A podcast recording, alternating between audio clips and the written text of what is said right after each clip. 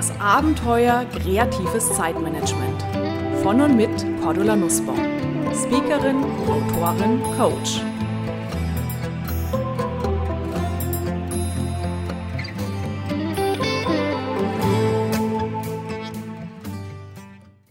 Liebe Hörerinnen und Hörer, heute wollen wir uns mal ein Thema anschauen, was eine regelrechte Seuche mittlerweile geworden ist.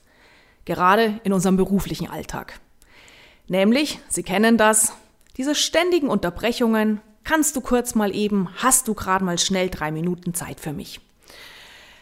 Sie erinnern sich, wir haben uns in einer der früheren Episoden darüber unterhalten, warum es Sinn macht, Aufgaben in Zeitinseln reinzulegen, sich Zeitinseln tatsächlich auch in ihren Chancenplaner, Terminkalender einzutragen.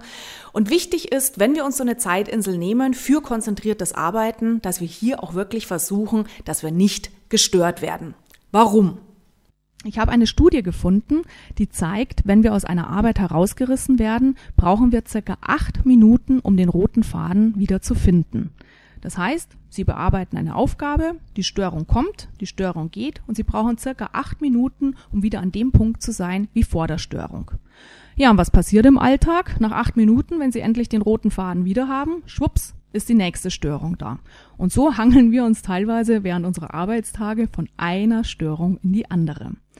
Das heißt, es macht unbedingt Sinn, während Ihrer Zeitinseln, in, der Sie, in denen Sie konzentriert arbeiten wollen, sich zu überlegen, wie schotte ich mich ab? Wie kann ich dafür sorgen, dass ich tatsächlich mal ohne Störungen konzentriert arbeiten kann? Tipp vorweg, wenn Sie sich mit dem Gedanken tragen, das für sich mal auszuprobieren und in einem größeren Büro arbeiten, wo auch andere Menschen ein- und ausgehen oder vielleicht sogar in einem Großraumbüro, bitte führen Sie diese störungsfreien Zeiten im Team ein. Warum? Wir wollen ja von vornherein schon mal dafür sorgen, dass die Chance, dass Sie tatsächlich störungsfrei arbeiten können, auch wirklich steigt.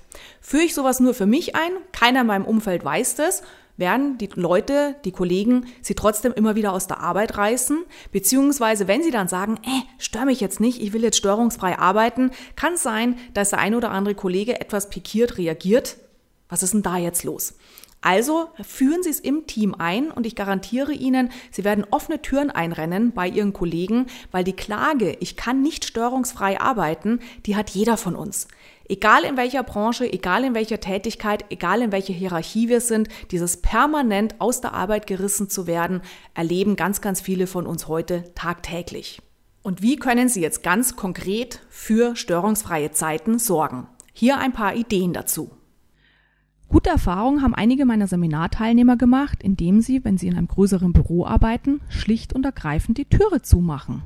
Natürlich herrscht in vielen Firmen die Politik der offenen Türe. Auch viele Chefs mögen immer signalisieren, sie seien permanent für ihre Mitarbeiter da.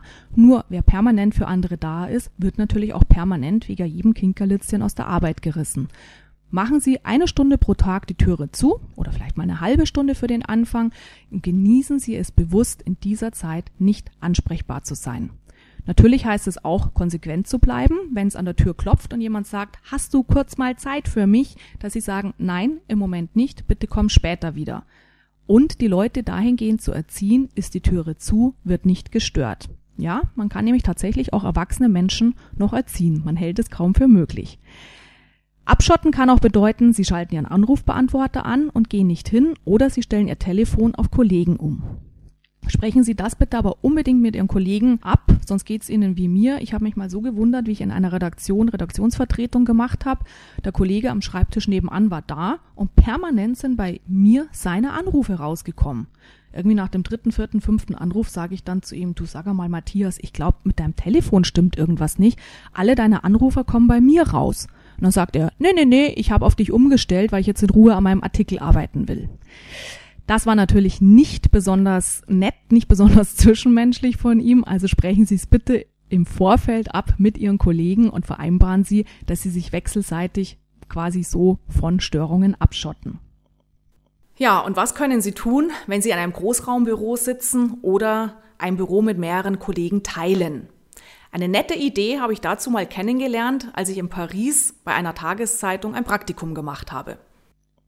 Da ist mir aufgefallen, es war ein Großraumbüro und plötzlich im Laufe des Vormittages saß ein Redakteur nach dem anderen da und hat so orangefarbige Mickey-Mäuse auf den Ohren gehabt. Die kennen Sie vielleicht auch von draußen von den Baustellenarbeitern, wenn es in laut hergeht, mit dem Presslufthammer äh, gearbeitet wird, diese orange-roten Schallschutzteile die hatten die plötzlich in der Redaktion auf. Und ich gucke mir das so an und denke mir, was ist das denn? Und habe dann einen Kollegen gefragt und er hat mir dann erklärt, zum einen ist es, dass die sich abschotten gegen den Lärm im Großraumbüro, wenn sie konzentriert arbeiten. Und zum anderen ist es auch ein deutlich sichtbares Signal an alle anderen Kollegen, hallo, ich tue gerade konzentriert arbeiten, bitte nicht stören.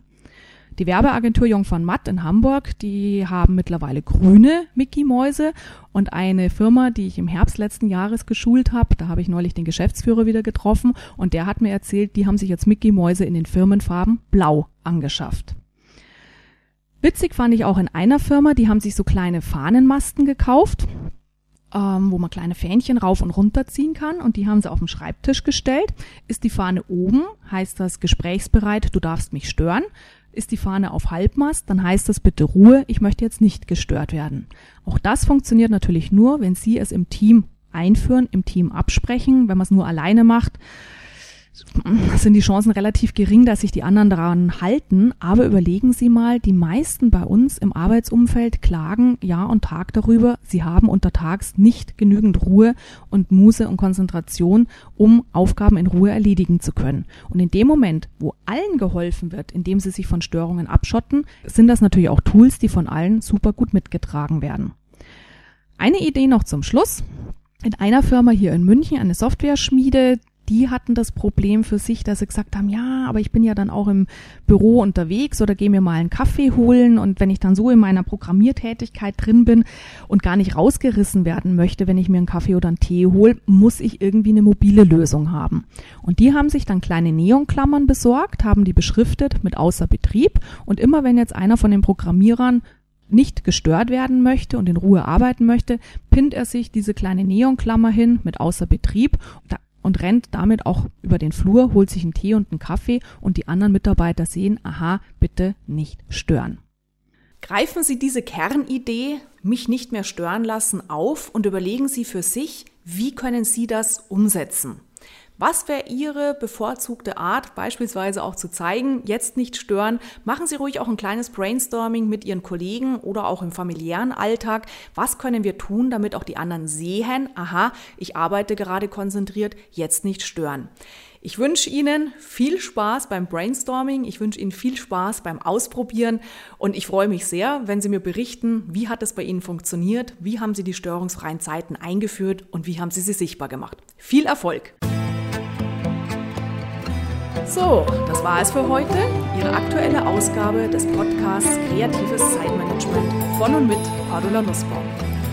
Mehr Ideen, Methoden und Strategien für kreatives Zeitmanagement und für ein erfülltes Leben finden Sie in meinem Blog unter www.glücksfactory.de, auf meiner Website kreativechaoten.com und natürlich in meinen Büchern, E-Books und im E-Coaching.